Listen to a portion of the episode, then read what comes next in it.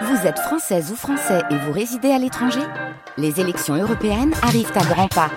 Rendez-vous le dimanche 9 juin pour élire les représentants français au Parlement européen. Ou le samedi 8 juin si vous résidez sur le continent américain ou dans les Caraïbes. Bon vote Les matins de France Culture, Guillaume Erner. Les enjeux internationaux ont fil en Espagne. La vie politique là-bas est mise à rude épreuve. Alberto Núñez Ferro, chef de l'opposition conservatrice, brigue le mandat de Premier ministre. À moins d'un coup de théâtre, l'issue des débats qui ont lieu depuis hier au Parlement ne lui sera pas favorable. Insensible au chantage des indépendantistes catalans, la droite a laissé le champ libre à une alliance entre la gauche et les partis nationalistes, désormais arbitres du jeu politique, englués dans une crise de longue date. Le système politique espagnol peut-il sortir de cette impasse? Bonjour Benoît Pellistrandi. Bonjour. Vous êtes historien spécialiste de l'Espagne contemporaine, professeur en classe préparatoire au lycée Condorcet à Paris. On vous doit notamment les fractures de l'Espagne de 1808 à nos jours en folio histoire. Alors quelle est la situation politique actuelle de l'Espagne, la droite, la gauche, bref, les différentes composantes, Benoît Pellistrandi Alors au niveau du Parlement, ce qui compte pour l'investiture d'un nouveau président du gouvernement, nous avons deux blocs. Le bloc de droite avec 172 députés et un bloc dit de gauche avec 171 députés. Vous allez me dire pourquoi je dis un bloc dit de gauche? Parce qu'il est composé des députés socialistes, des députés de Sumar qui a pris la suite de Podemos et qui est une coalition de 16 partis de gauche. Et puis vous avez le Parti nationaliste basque, euh, la gauche républicaine catalane qui est un parti indépendantiste et EH Bildu, qui est euh, un groupe nationaliste et indépendantiste basque qui était assez proche de l'ETA auparavant. Et ça fait 171. Restent sept députés qui, eux, appartiennent au parti indépendantiste catalan Junts pel Catalunya, Ensemble pour la Catalogne, qui dépend de l'ancien président catalan Carles Puigdemont, qui est à Waterloo et qui a fui la justice espagnole. C'est la raison pour laquelle il n'est mmh. pas en Espagne. Donc on a vraiment une situation absolument endiablée parce qu'il n'y a pas d'arithmétique parlementaire pour permettre l'élection d'un président du gouvernement, sauf une alliance entre la gauche et Junts pel Catalunya, que Pedro Sanchez, le chef des socialistes, présente comme une alliance progressiste, mais quand on gratte un petit peu et qu'on sait l'origine de chacun de ces partis, on, peut douter. Alors justement, expliquez-nous, est-ce qu'elle fait sens ou est-ce qu'au contraire, eh bien, on pourrait, Benoît Pellistrandi, penser qu'il s'agit d'une alliance contre nature? Il s'agit sans aucun doute d'une alliance contre nature et on l'a vu hier au moment du débat d'investiture. Donc Alberto Núñez Feijóo a été désigné par le roi qui a suivi en cela la tradition, c'est-à-dire le Parti populaire et le groupe parlementaire le plus nombreux. Donc il lui a proposé, sachant qu'il y avait euh, quasiment aucune chance qu'il ne soit élu président. Mais ce qui est intéressant, c'est que le débat a commencé et les groupes indépendantistes catalans, en réalité, se sont adressés non pas à Alberto Núñez Feijóo, mais à Pedro Sánchez, le chef du Parti socialiste et président du gouvernement en fonction. Ils lui ont dit très clairement que il fallait l'amnistie, mais que derrière l'amnistie, il fallait un référendum d'autodétermination en Catalogne. Et moi, ce qui m'a frappé dans les débats mhm. hier, c'est l'extraordinaire agressivité de ces deux partis indépendantistes qui savent en réalité qu'ils sont en position de force que le Parti socialiste ne peut obtenir la présence du gouvernement que s'il cède et jusqu'où? Voilà. Ce qu'il faut aussi comprendre, c'est que ces élections générales qui ont eu lieu le 23 juillet avaient été précédées par des élections régionales et municipales au cours desquelles le Parti socialiste avait subi des revers considérables. Et donc aujourd'hui, il y a une vraie question pour le Parti socialiste. Il a perdu énormément de pouvoir. L'Espagne est un pays très décentralisé. Et donc perdre le gouvernement central signifierait vraiment être réduit à une opposition quasiment sans influence. Mais je vais vous poser la question brutalement, Benoît Pellistrandi. Est-ce que l'indépendantisme est euh, en Espagne une idée de gauche Alors, justement, les indépendantistes catalans sont divisés en deux clans. La gauche républicaine catalane et elle qui a toujours été à gauche, y compris lors de la première république, la seconde république espagnole entre 1931 et 1939, et Junts pel Catalunya qui lui représente plutôt le centre droit et le nationalisme de droite euh, catalan et qui aujourd'hui fait alliance avec la gauche parce que seule la gauche peut lui donner ce hmm. qu'il souhaite, c'est-à-dire euh, l'amnistie, euh, la, ce qu'on appelle la euh, condamnation de la dette fiscale, puisque la Catalogne estime qu'elle a 75 milliards d'euros de dette vis-à-vis de l'État qu'il faut pardonner, et euh, aussi éventuellement cette possibilité de référendum d'autodétermination. Alors la grande difficulté, c'est que aucune de ces trois demandes ne rentre dans le cadre constitutionnel. Donc on est face à une grande inconnue. Comment résoudre cette question de l'amnistie? Est-ce qu'on peut aller vers un référendum qui ne serait pas dit d'autodétermination, qui serait éventuellement une consultation, mais quelle issue?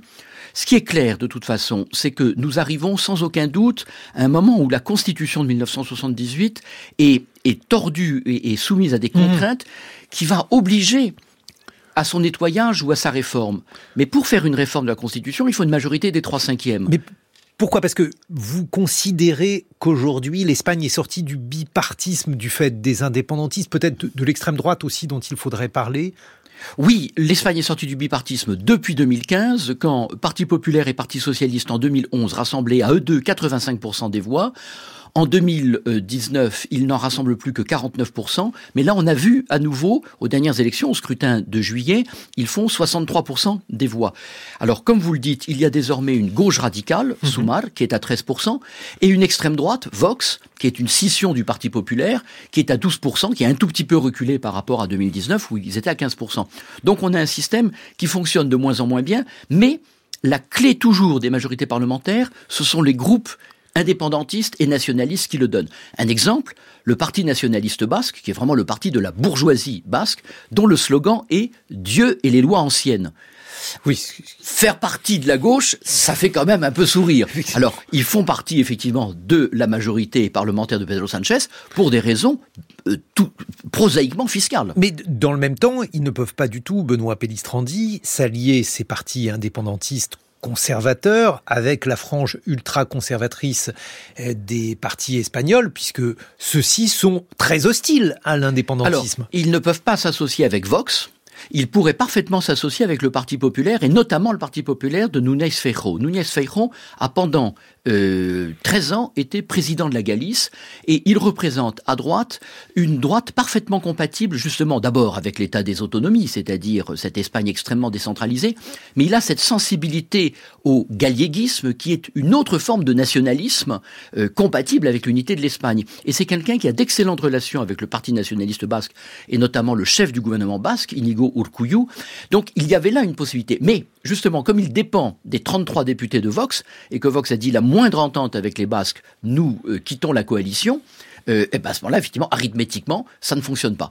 Donc on est vraiment dans une impasse et le seul, effectivement, qui est actuellement en mesure de construire une majorité parlementaire, c'est Pedro Sanchez, mais il sera, et on l'a vu très clairement hier, l'otage des partis indépendantistes catalans. Bon, question difficile, Benoît Pellistrandi. Qu'en pensent les Espagnols? L'opinion publique euh, a-t-elle euh, une opinion tranchée sur ces différents sujets, sur l'indépendantisme, sur la dette fiscale, puisque on a bien compris que c'était l'une des question posée sur l'amnistie, euh, parce que là aussi, euh, lorsqu'il y a eu une condamnation du leader euh, indépendantiste, on s'est demandé ce qu'en pensaient les Espagnols. Alors, on a un sondage qui vient de sortir. 57% des Espagnols sont hostiles à la loi d'amnistie, et ça a permis une mobilisation assez massive mhm. dimanche dernier dans, oui, Donc ça veut dire que l'indépendantisme est quand même il est sévèrement en jugé. Il est sévèrement en recul. Et alors, quand on regarde le sondage dans le détail, on se rend compte que c'est extrêmement clivant, parce que 99 des indépendantistes catalans sont favorables à l'amnistie et 99% des électeurs de Vox sont hostiles. Euh, mais ce qui est aussi intéressant, c'est... les électeurs de Vox, ils, sont minoritaires. Puisque oui, ils sont minoritaires. C'est 12%. voilà, Et euh, alors, chez les socialistes, on est à 50% euh, favorables et 40% hostiles. Mais ce qui est intéressant, c'est aussi de ne pas oublier qu'en Catalogne, lors des élections législatives de juillet, les deux partis indépendantistes catalans, Esquerra et Junts, sont arrivés derrière le Parti populaire. Euh, donc, ils ont en réalité une force de frappe grâce à l'arithmétique eh parlementaire qui est très supérieure à leur influence électorale. Et puis, il ne faut pas oublier aussi, parce que vraiment, euh, le, panorama est extraordinairement complexe, l'extraordinaire concurrence, que j'allais presque dire cannibale, qui existe entre ces deux partis. Il y aura en 2024 sans doute des élections, euh, des élections régionales en Catalogne, et on sait que Junts et Esquerra, qui se détestent mais qui sont dans la même barque, vont être dans une concurrence presque à mort. Bon, on, a bien compris que c'était euh, un véritable problème, que la Constitution était peut-être caduque. Mais alors, si on comparait ça avec la France, parce qu'on se dit que notre pays est dans une situation politique instable, la majorité n'a qu'une majorité relative au Parlement, si on compare ça avec la situation espagnole où on voit qu'il y a à la fois euh, une sorte euh, d'égalité entre les deux camps, bon compliqué par le fait qu'il y a une extrême droite à, à 13%, et de surcroît, le problème indépendantiste, diriez-vous, Benoît Pellistrandi, que la situation politique espagnole est euh, encore plus confuse, instable que la situation française? En partie. Je vais bientôt publier un papier qui s'appelle Espagne, une démocratie à la dérive. Et je pense en effet que euh, la démocratie espagnole fonctionne mal. Mais vous avez entièrement raison de remettre ça en perspective européenne. La démocratie française ne fonctionne pas beaucoup mieux et on l'a vu mmh. euh, au cours du premier semestre avec cette crise des retraites et le recours mmh. à ce fameux parlementarisme rationalisé dont même le Conseil constitutionnel, sans censurer, a quand même dit que c'était excessif.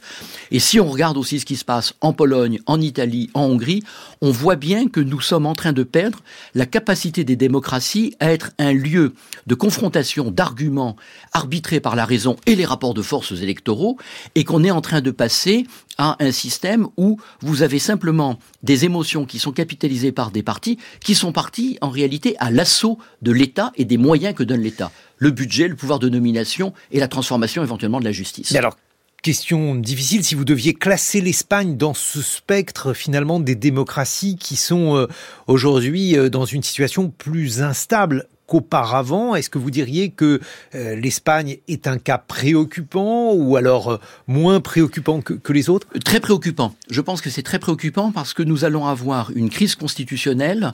Il faut imaginer que si la loi d'amnistie passe, on a un vrai problème concernant la figure du chef de l'État le roi. Euh, à mon avis, d'ici cinq ans, la forme monarchique de l'État espagnol sera remise en cause. Mais, ce que je vous disais au début de notre entretien, pour une majorité constitutionnelle, il faut les trois cinquièmes.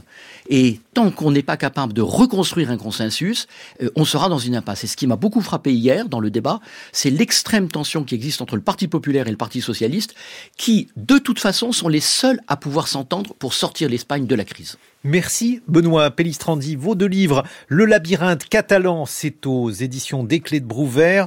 Et Les fractures de l'Espagne de 1808 à nos jours, c'est en folio histoire. Dans quelques instants, on va parler du gouvernement des Méduses, parce que ce sont des animaux, vous allez voir, ils n'ont pas de cerveau, mais ils ont beaucoup d'esprit.